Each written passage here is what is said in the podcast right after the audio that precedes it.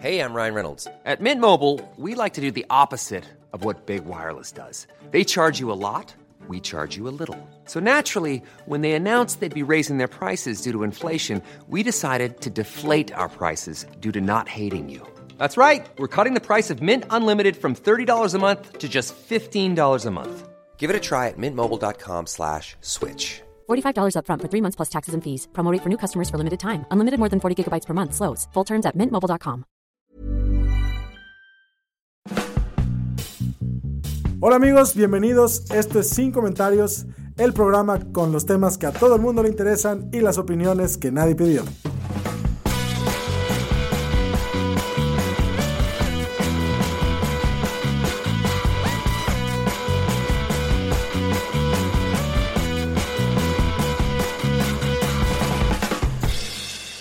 Bienvenidos a Sin Comentarios, el podcast con los temas. Eso ya lo digo en la intro de por sí, ¿verdad? Sí. Y siempre, y siempre, pasa lo. intro. Y siempre dices la mitad del intro, y luego siempre preguntas que lo dices a la mitad del intro. Dios mío, me estoy haciendo vieja. Bienvenido, picha, bienvenido, rojo. Gracias. Esto es, esto es nuestra vida, pero eh, ¿qué, les, ¿qué quieren que les diga? Tengo mala memoria, no me acuerdo la cortinilla que decimos que no eh, sigue interminable este ya un año de pandemia encerrada. Ah, tienes tragos, picha. Tienes No, bueno, yo me di cuenta que de verdad tienes tragos porque ya le empiezas a cambiar el nombre a las cosas como señora. En el Behind the Podcast, por ejemplo, dijiste Fifty Shadows of Grey en vez de Fifty Shades of Grey. No, ¿Es Fifty Shades? Es Fifty Shades. Shades. Entonces ¿No ya es estás Shadows? como. No, es Shades. Entonces es como señora que dice Nintendo a todo. Es que para ser honesta, esa sí no la vi, picha. Esa sí no Ah, la vi. bueno. Pero bueno, para que vean la que sí vi, porque obviamente no leí los libros de ninguna de estas dos series para señoras en crisis, eh, lo pueden checar en Behind the Podcast, eh, que se ve, es un material exclusivo para Patreones. ¿Y cómo puedes ser Patreon? Bueno, buscas Patreon sin comentarios en Google, somos el primer resultado, y nos puedes donar lo que es una cerveza al mes, ahí, si quieres, gracias. O más, también se agradece. O más, o sea, se agradece, pero no pedimos mucho, no pedimos nada, no Yo esperamos sí nada. pido más, yo sí quiero más. En fin, entremos hoy a, a- se llama, le decimos rojo, pero se llama en, en TikTok, se llama Random Rojo, en Instagram, eh, y es una cuenta que disfruto mucho porque es, es como un biólogo encabronado, pero muy enamorado de la naturaleza. O sea, pero estás, o sea, estás todo el tiempo on fire, literalmente. Un poco, sí, un poco. Mucho- ¿Qué tal a toda la banda que nos está escuchando por ahí? Muchas gracias por la invitación, primero que nada. Y pues aquí estamos para lo que se necesite. Sí, pues e- es interesante tu cuenta porque es como un, ay, no sean pendejos, déjenme les explico con toda la paciencia que me queda qué onda y cómo interactuar como con la naturaleza y también cómo eh, quitarnos, dejar de agarrarnos las perlas cuando vemos algo y es como, qué atroz, qué, qué horrible y es como, es la naturaleza, así funciona. Claro. Entonces, eso, eso se me hace divertido de, tu cuenta. Bueno, no sé divertido, pero interesante, dejémoslo así. A veces es muy divertido, a veces es muy oscuro, a veces te indignas, a veces te ríes, o sea, no sabes qué, qué, ta- qué tal va a tocar ese día la cuenta, pero es buena, síganla, por favor. Eh, pero hay una de las cosas que me gusta mucho de lo que hablas, además de- del tema de la biología y explicar cómo, cómo funcionan los animales, etcétera, etcétera. hablas también de la legislación, o sea, Claro. ¿qué están haciendo mal o bien los políticos? No sé si he visto algún video de que estén haciendo algo bien de tu parte. Este, no te preocupes, en este podcast tampoco hemos hablado nunca nada bien del gobierno. Em, pero, o sea, ¿qué está pasando? Porque he visto varios casos ahí. Pues mira, prácticamente eh, para empezar a hablar de temas de legislación, tengo que hablar un poco sobre cómo me adentré al tema de la legislación. Yo tuve un profesor en la universidad, el maestro en ciencias Luis Fernando González Guevara. Besazo. Siempre este, mi ideal fue seguir como la carrera de investigación que él llevaba y hice mi tesis con él, justamente de licenciatura, llamada El Marco Normativo Ambiental de Puerto Vallarta, omisiones estatales y federales, ¿no? Es extraño que un biólogo empiece a tocar temas legislativos porque pues no existe prácticamente. Somos los primeros en quejarnos de algo, pero los últimos en incentivar una iniciativa, ¿no? Entonces, no sé si se puede decir incentivar una iniciativa, pero bueno. Estás en sin comentarios, tú puedes decir lo que quieras, random. Tú date. Exacto, aquí apoyamos la libre expresión. A huevo. El punto es que, mira, México relativamente es un país joven, ¿no? A partir de la conquista y demás, pues tenemos 500 años funcionando, se podría decir, 200 y cacho en independencia y 100 y cachito en revolución y de luego una recesión de dictaduras y más chingaderas disfrazadas de democracia. Entonces, actualmente México tiene 50 años, poquito más, en temas legislativos, de, legislación ambiental, ¿no? Es decir, somos básicamente jóvenes, jóvenes en esto. Entonces, muchos gobiernos, no es este, extraño que no tengan una preocupación hacia sus recursos naturales, porque pues no los conocen y no tienen este acceso a la ciencia en muchas ocasiones, porque tampoco les interesa coadyuvar con las universidades o instituciones que pues emanan estos conocimientos, ¿no? Prácticamente. ¿Qué pasa? Pues que prácticamente tenemos marcos ambientales eh, desactualizados, no son progresistas y lo más importante, no hay una evaluación de las leyes y no existe una linealidad congruente con lo que dictamina el Estado, la Federación y a nivel internacional en un tema nada relacionado, nos estamos quedando, me, tuve que bañar jicarazos hoy, ¿eh? No sé si tenga que ver, algo que ver con todo esto. Fíjate que muy probablemente este, tenga que ver, pero ahí ya se podría ser por la gestión pésima del gobierno en temas de, la obtención de los recursos, ¿no? Entonces todo esto gira alrededor detrás de, de, lo que hay, ¿no?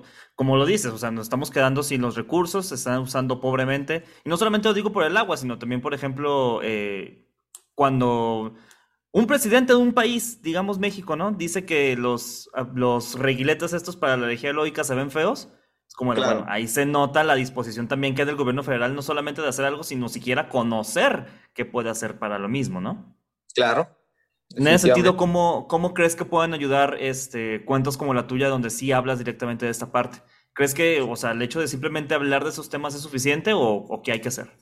No, mira, primero que nada, o sea, el tema de la divulgación científica es muy importante. Últimamente este, he checado que hay muchas cuentas que comienzan a hablar de ciencia y me parece importante porque yo tengo, no sé, unos cinco años hablando de estos temas en Internet y no, no despegó la cuestión de lo que yo estaba hablando hasta que entré a TikTok, que es una forma más sencilla de hacer videos y demás. Y ahí es donde comienzo a ver otro puño de cuentas hablando de estas cosas bastante interesantes yo ya estaba en un grupo de divulgadores científicos este, a nivel México y parte de Latinoamérica, donde pues publicamos nuestros videos, nos compartimos y demás, ¿no? Pero como tal ahorita, el auge que veo, considero que es bastante importante porque ya incluso hace una semana o dos semanas estuve con el doctor Sarucán junto con otros divulgadores científicos en una charla, ¿no? Hablando con él y recibiendo como este, pues una plática referente a las cuestiones de la biodiversidad y demás por parte de la CONAVIO. Y creo que esto es bastante importante. Creo que el, tipo de cuentas este, científico-ambientales o, o, de cualquier rubro científico acerca a la sociedad a esta divulgación científica que se necesita. Porque para mí, en mi muy personal punto de vista, no sé si muchos lo compartan o no, pero para mí la ciencia tiene desgraciadamente una cuestión bastante elitista, ¿no? Yo diría. ¿Por qué? Pues porque hay que pagar para entrar a revistas científicas este, hay que pagar para ser publicado y hay que pagar para leerlas, ¿no? Y por eso tienes ahí a la chica de Sign Hoop escondida en no sé dónde diablos para que no la metan a la cárcel porque lo único que hizo fue decirle a la gente que, que pues, todos tenemos que acceder a la información científica. Eso nos ha llevado a tener un chingo de problemas de oscurantismo. Y hay, hay, propuestas ahorita, o sea, además de esta chava no, no, no conozco su caso eh, prácticamente es una, una plataforma donde puedes descargar todos los artículos científicos habidos y por haber en todas las revistas científicas que te cobran un chingo de lana por tenerlos. Ah. Y ella lo hizo gratis, entonces pues ahora tiene cargos penales por eso. Ok. Haz de, cuenta que se metió a OnlyFans y empezó a descargar todo lo que veía y abrió su propio portal donde podías ver todo gratis. Qué cabrón el dilema de una de esas, de esas cuestiones, ¿no? Porque por un lado, pues sí, la información debería ser accesible a todos, pero por el otro lado, ¿quién lo va a subsidiar para las personas que generan ese conocimiento? ¿Cómo pueden hacerlo para que sea accesible, ¿no? Y ahí viene un rollo de compromiso social y gubernamental para precisamente facilitar esto. Creo, o sea, mi lógica me diría que por ahí debería hacerlo. Es que como, como investigador, por ejemplo, si tú quieres publicar alguna revista, tienes que pagar para que se publique. Sí. Y pues en muchos casos puede que no se publique. O sea, te la revisan y todo, ya ah, sí está chida tu investigación, pero creemos que no es suficiente para estar aquí. No, es como si yo de repente mando un, mando un artículo a, a Science o a Nature de legislación ambiental y me dicen, ah, ¿sabes qué? Está chido, pero no sé, no eres un investigador renombrado ni nada. Y pues aunque estés pagando, no sé cuánto cobre ahorita Nature o Science, este, pues por eso no te podemos publicar, ¿no? Entonces, esa es otra complicación.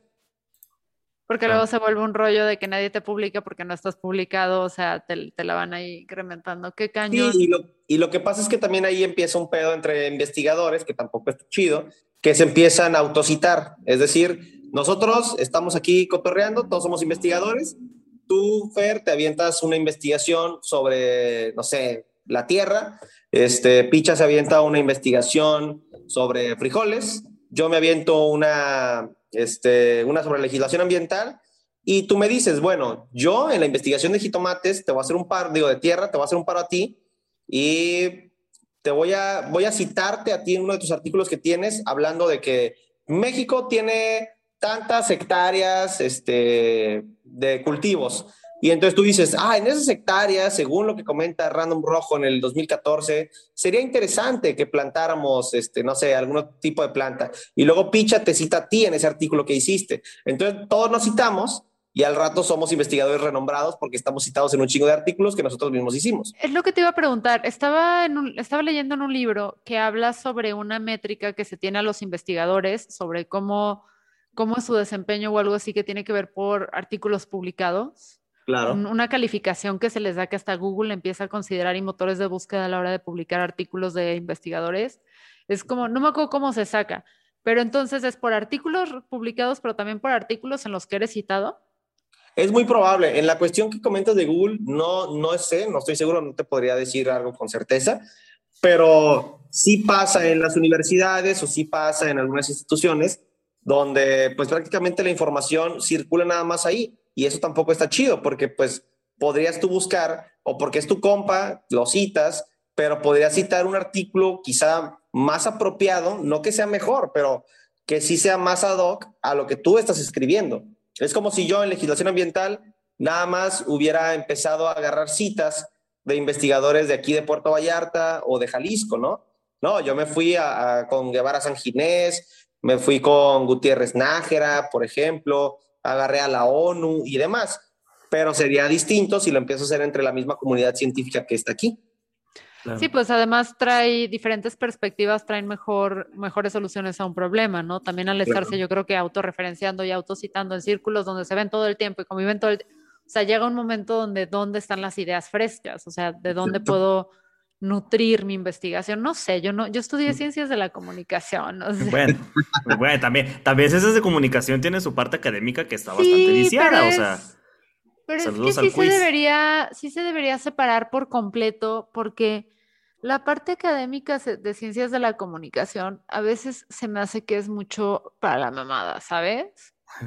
O sea, porque lo que ves es como son dos mundos paralelos en ciencias de la comunicación, no sé si funcionan sus carreras o no, pero es como un lado todos los que estudian ciencias de comunicación, luego por el otro lado están todos los que hacen, y luego estos estudian lo que hacen, pero son como que si le preguntas al que hace, te va a decir, ¿what? O sea, eh, no importa tanto la academia, ¿sabes? Son a veces con think tanks o algo así, pero eh, están muy desarticulados los mundos de la parte académica y la parte de ejercer la comunicación. Entonces me hace ridículo que hasta sea en la misma carrera porque tú ya sabes a qué parte de la comunicación vas de entrada. Y en la biología sucede exactamente igual, evidentemente, ¿no, Random? Pues mira, es, yo no sabría decirte si es tal cual así, porque también hay muchísimas líneas de investigación en la cuestión biológica, ¿no? Entonces, yo, por ejemplo, en legislación ambiental te podría decir que aquí en Vallarta, pues prácticamente mi director de tesis, este, y quizá algún otro investigador que en su momento haya tocado el tema, pero no haya investigado directa, o sea, que no sea su área de investigación, ha sido lo único que ha habido. Entonces, también depende de lo que haya. O sea, si empiezas a hablar de ciertas especies, pues ahí obviamente muchos investigadores de aquí este, han, han, descubierto especies aquí mismo en Puerto Vallarta, ¿no? Entonces sí estar referenciando al mismo sector no es que esté mal, porque son investigaciones a final de cuentas, pero es como decía Fer, no estás dándole cabida a lo que está probablemente más fresco o a las nuevas propuestas que existen. Y es eso. Ahora, algo que me parece muy interesante es que considerando toda la crisis de medio ambiente, de biodiversidad, de, contaminación, de todo, qué positivos estamos empezando, pero considerando todo eso, a mí lo que me haría más sentido es que ahorita, porque a ver, una cosa son los estudios y yo lo entiendo la importancia y todo, pero tienes que encontrar la forma de esos estudios luego llevarlos a la acción a través de legislación, ¿no? O sea, como que hay dos, o sea, está súper chido esa información, pero tenemos que llevarla a la acción. Ahí, te va. El tema, esto lo, lo, lo enmarco muy, muy, muy cañón en, en mi investigación y qué chido que lo comentas, porque en muchas ocasiones la gente no se percata de esto, ¿no? Ni los gobiernos, ni las instituciones, ni nada. Y todo lo que está en las leyes ambientales del país es fruto de la investigación científica que existe en la parte académica de las universidades, instituciones, incluso asociaciones civiles y demás. Y ahí después de esto se traslapa a hacer leyes. Entonces, la ley, la legislación ambiental completa, tiene un fundamento totalmente científico que va dirigido hacia ser aplicado a los gobernados y en general para el país y para el beneficio de la sociedad. ¿Qué pasa? Ahora ya tenemos el, ya tenemos el marco normativo, ya tenemos el chingo de leyes. Ahora falta la ejecución. ¿Qué necesitas para ejecutar las leyes? En primer lugar, una capacidad operativa instalada suficiente. Ahora, si careces de recursos y no lo puedes hacer, pues la ejecución de acciones sobre la legislación, pues va a ser muy poca. ¿Qué pasa después de esto? Tampoco hay este, elementos de evaluación. Es decir, ya tenemos 50 pinches leyes ambientales a huevo, pero no las podemos accionar y además de no poderlas accionar, no podemos evaluarlas. ¿No? Ese es el problema. Para, pues la acción es la parte, perdón, Picha, es la parte de la acción de las personas, por ejemplo, eh, que vayan y chequen que todas estas legislaciones se están llevando a cabo. No, el tema, o sea, puede ser uno de los factores, pero el accionar, es decir, yo gobierno, tengo a la Procuraduría Federal de Protección al Ambiente, que se encarga del tema de los delitos ambientales y tengo los suficientes inspectores para atender todos los casos necesarios de problemas con la vida silvestre, impacto ambiental, temas forestales y demás. esa, es una de las cosas. La otra, obviamente, eh, la sociedad debería sí de coadyuvar acciones con el gobierno, pero ahora volvemos al tema de que México es muy joven en estas cuestiones y que desafortunadamente tenemos políticos bien imbéciles, ¿no? Siendo sinceros. ¿Y qué es lo que ocurre? Que no hay, no hay una permeabilidad, no, no permea prácticamente la cuestión ambiental en todo lo demás. Sí, tenemos la Semarnat, sí, tenemos la Profepa, sí, tenemos la CONAFOR, sí, tenemos este, el Instituto Nacional de Ecología y un chingo de cosas ambientales. Pero al final, eso, ¿cómo se traslapa a una educación ambiental para el país? No existe. La, la, la, educación ambiental, que es un pilar importantísimo para que la sociedad conozca sus recursos y los proteja, no hay una, educación ambiental en México tal cual. Esto es, debería correr, a, o sea, porque quiero entender como quiénes deberían ser los responsables. En alguna forma es con, y, pero ¿cuál dependencia? ¿Con Avio, con la CEP, con Avio sola, con Avio con...? Por ejemplo, yo creo que debería ser una mancuerna entre, esta, entre estas este, instituciones. Por ejemplo, la Semarnat es el órgano por excelencia, ¿no? Es la Secretaría de Medio Ambiente y Recursos Naturales del país. Luego tienes a la Profepa, que es la encargada de revisar que todo funcione. Y tienes a la CONAFOR, tienes muchas que se, que se desprenden de ahí, la CONAVIO, bueno, demás. Ahora, ¿qué pasa? La CONAVIO, por ejemplo, tiene una impresionante, yo creo que es la más noble de todas, porque la CONAVIO sí tiene un chingo de investigación científica, sí hace que, que se conozca el país, está esta aplicación del naturalista donde tú tomas una foto, la subes y es como una red social para científicos donde clasifican la especie y ahí gente ha encontrado especies nuevas, ¿no? Por ejemplo, se han catalogado por medio de ahí el naturalista. Entonces, es bien interesante porque debería esto de correr hacia la SEP. ¿Sabes qué? Nosotros como la Secretaría de Educación Pública nos vamos a meter junto con todo el organismo institucional que es el ambiental y meter a diferentes este, representantes de cada organización, bueno, de cada institución, y hagamos, este, metamos en, los temas este, de la Secretaría de Educación la educación ambiental de forma obligatoria, porque sí tenemos ciencias naturales y este, cívica y ética y esas cosas, pero va a girar más en torno siempre a la convivencia social y no con la cuestión del entorno que nos rodea. Sí, de hecho, ah. justo eso iba pensando el sábado, que estaba así de que no manches, o sea, qué, qué desperdiciada está la clase de ciencias naturales o sus variantes en las escuelas, porque realmente no te enseñan cómo funciona el mundo.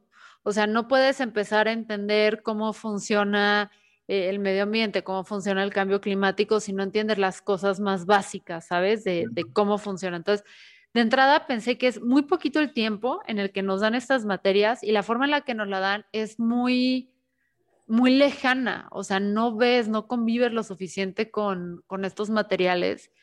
Y, y, creo que a partir de la educación es cuando las generaciones pueden empezar a ser más conscientes sobre sus cambios y todo.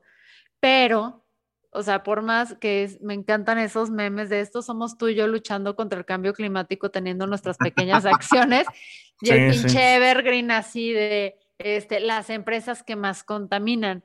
O sea, ok, la educación, todo eso para nosotros, pero ¿qué hacemos con estas empresas que les vale madres el medio ambiente? Pues ahí es donde entra la legislación ambiental, ahí es donde tiene que haber un gobierno congruente que en lugar de estar buscando el desarrollo económico con base al menoscabo de la base natural genere o trace un rumbo hacia que la obtención del desarrollo, bueno, tener un desarrollo económico no se pelee con la cuestión de trazar un rumbo hacia la cuestión sustentable. Y eso es lo que pasa. Tenemos un modelo económico que lo que prácticamente hace es chupar todo lo que puede de la base natural sin retribuirle lo que debería, ¿no? En primer lugar. Pero bueno, a ver, Random, estamos en una Ahora, sí llegamos a un punto donde se va a poner oscuro este, este podcast. Entonces, no tenemos... No, tranquila. No se va a poner oscuro como yo me pongo oscuro.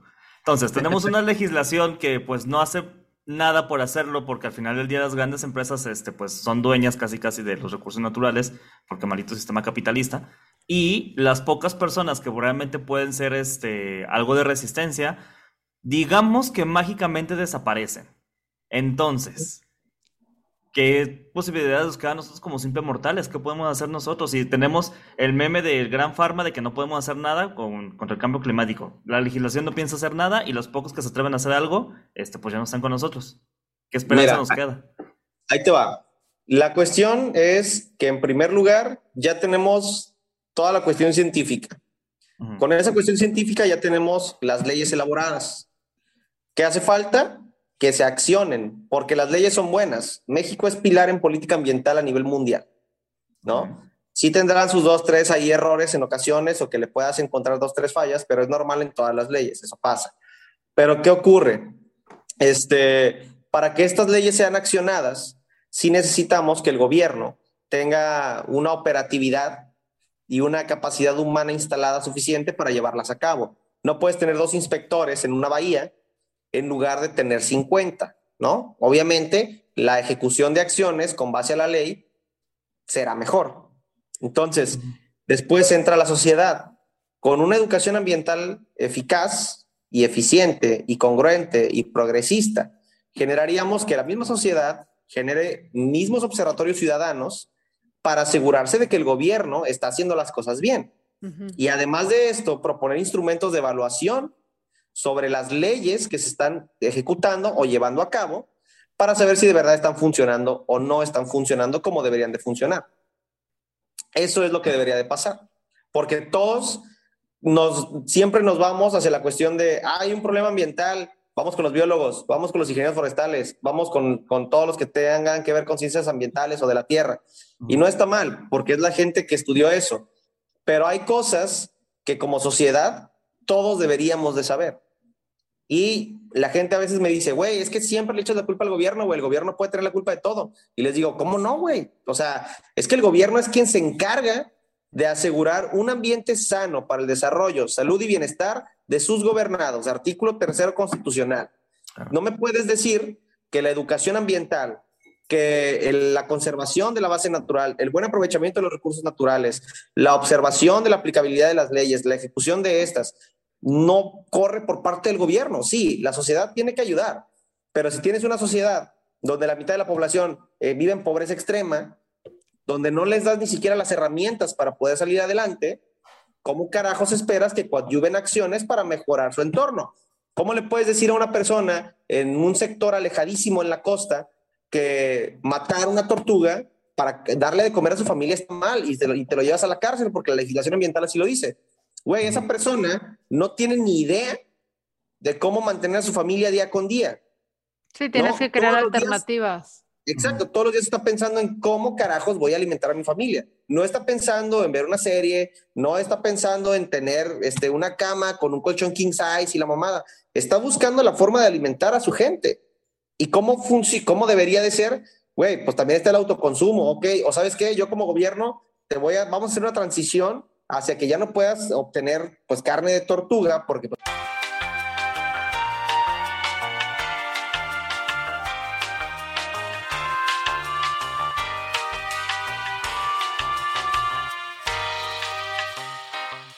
Qué bueno, Picha, que ya llegaste porque tuvimos un pequeño problema, como ya lo pudieron notar con la grabación.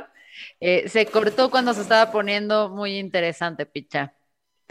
Eh, ¿Qué hizo Ángel? ¿Por qué lo vamos a correr? No, Picha, ahora sí, lo intenté, pero no puedo con esto. Sí, vamos a tener que regrabar. Quítate lo que tengas en la boca no tengo nada, no tengo nada.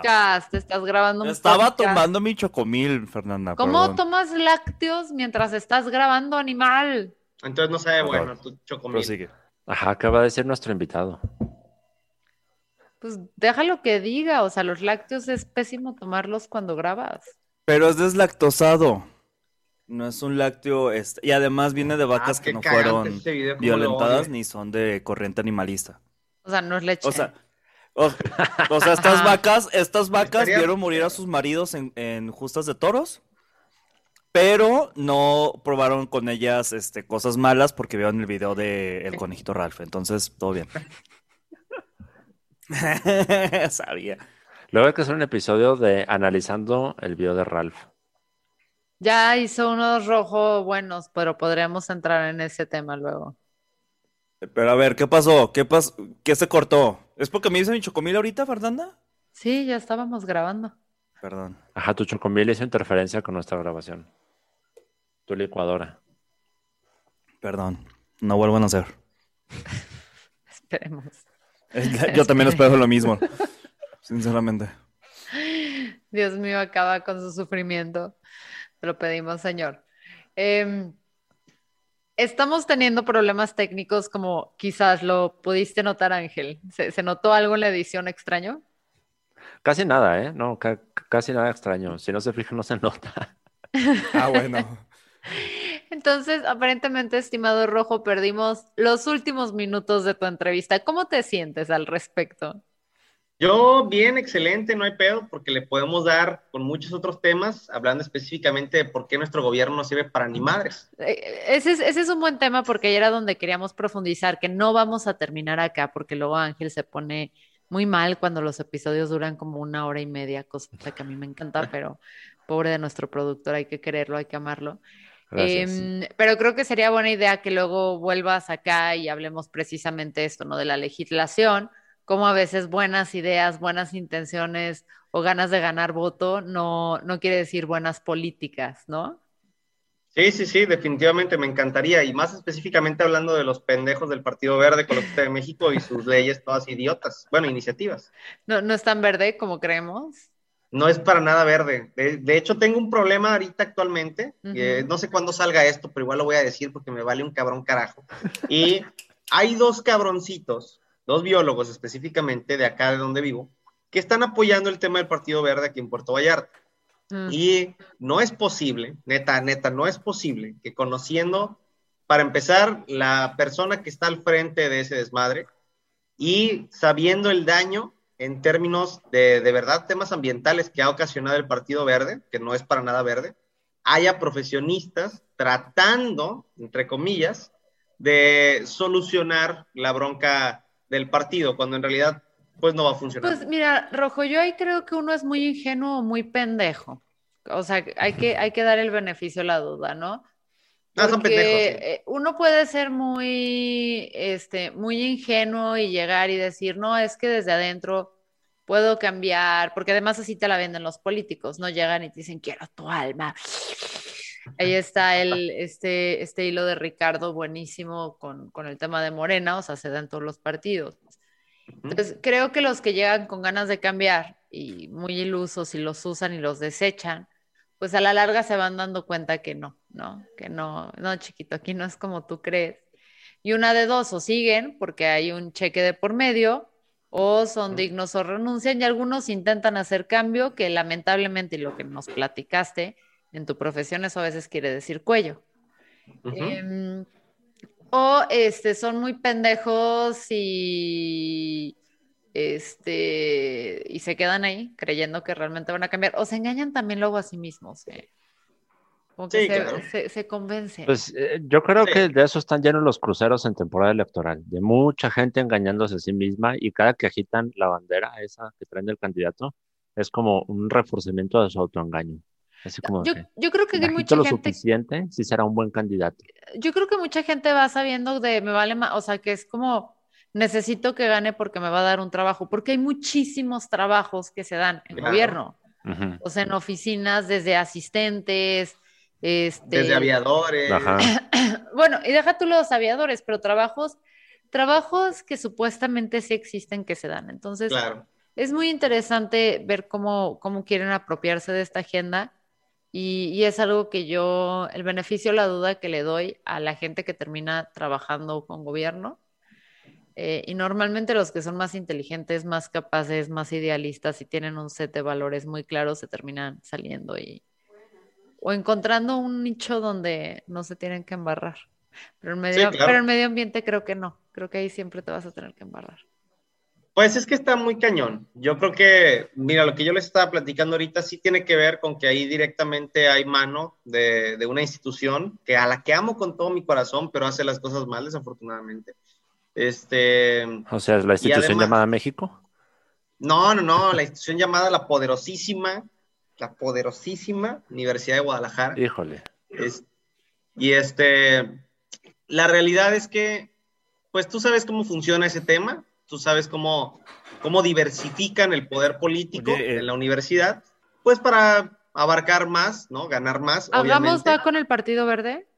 Allá. Eh, no, no, no, no, pero hay dos personas que están como medio clavadas en el tema universitario, que pues están como apoyando directamente ese desmadre, y la neta, pues está, está muy cabrón. Supongo O todo sea, esto lo estás cubriendo en tu medio, ¿verdad?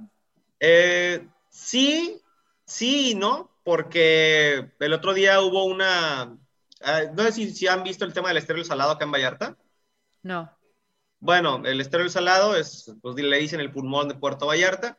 Eh, se hizo una, una reestructuración, se le amplió la- las hectáreas de protección y varias ondas. Es un área natural protegida a nivel estatal. Alfaro, pues, digamos que, digamos que consultó a la gente. No puedo decir que hizo lo mejor, pero consultó a la gente.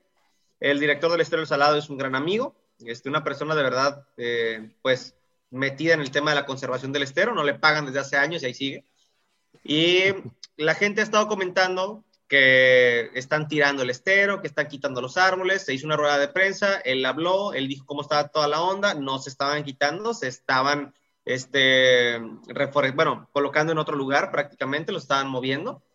Y pues lo hizo para que la gente supiera, porque se estaba ahí rumorando muchas cosas raras. Obviamente llegó el Partido Verde ahí a querer tratar de hacer algo. Eh, no, no hicieron nada porque se iban a ver muy mal, pero había dos personas ahí que obviamente, las que comento con anterioridad, estaban tratando de secundar el tema para darle cabida al tema del verde, ¿no? Pero también así como desde el sótano, como sin la camisita, sin esto, sin lo otro. Entonces, ese es ahí donde radica Pues para estar al pendiente de todos estos temas de lo que sucede en Vallarta, ¿dónde pueden seguirte a ti y el medio en el que estás? Y que diriges El medio como tal, el medio es este espacio PB. Ahí publicamos un chingo de cosas. Todo el tiempo estamos tirando hate bien duro. Ve objetivamente también, pero a final de cuentas hate bien duro. Y este, pues nada, yo estoy como Random Rojo en todos lados, hablando de temas de biología y encabronándome por la gente. Síganlo, eh, gran contenido, va creciendo de una forma impresionante su cuenta, así que para que puedan llegar y decir, ay, lo conocí antes del millón. Em, entonces, gran contenido, muchas gracias por venir. Espero que podamos repetir y por favor, gente, si tienen dudas de lo que pasó, vamos a retomar el tema que dejamos ahí a medias, pero si tienen dudas, mándenosla a nosotros o a Rojo en sus redes para poder como pues dar una segunda edición y a ver si esta vez sí se graba todo, ¿no, Ángel? Esperemos, esperemos. Vamos a. Zoom, te lo ponerle una rogamos, veladora. por favor. Exacto. No, no estoy culpando a Ángel, esto fue culpa de la tecnología 100%, creo, ¿verdad, Ángel? Rojo, ¿y cuáles son tus redes sociales? ¿Cómo te encontramos para preguntarte Así, cosas de... Random Rojo en Twitter, Facebook, Instagram, YouTube, TikTok. Este, Si te pones ya, enfrente porque- de un espejo en la noche y prendes dos velas y dices random rojo tres veces y giras a la izquierda dos, sale en el espejo y te dice, ¿qué pregunta de biología y de pendejos quieres que te conteste? Es real, Puede ¿eh? ser, inténtenlo, nunca, nunca he sabido si alguien ya lo intentó, pero no sería mala idea. Chance es cuando pierdas un poquito de conciencia, como cuando te estás durmiendo y es cuando va. Entonces, pruébenlo, búsquenlo, este, invocan un diablo, ¿no?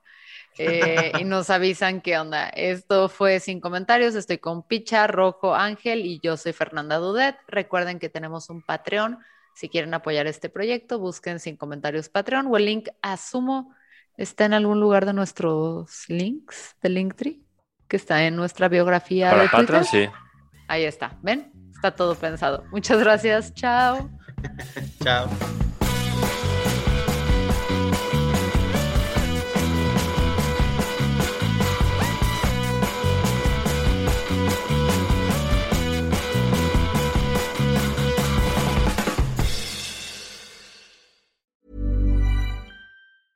Planning for your next trip? Elevate your travel style with Quince. Quince has all the jet setting essentials you'll want for your next getaway, like European linen, premium luggage options, buttery soft Italian leather bags, and so much more. And is all priced at 50 to 80% less than similar brands. Plus, Quince only works with factories that use safe and ethical manufacturing practices. Pack your bags with high-quality essentials you'll be wearing for vacations to come with Quince. Go to quince.com slash pack for free shipping and 365-day returns.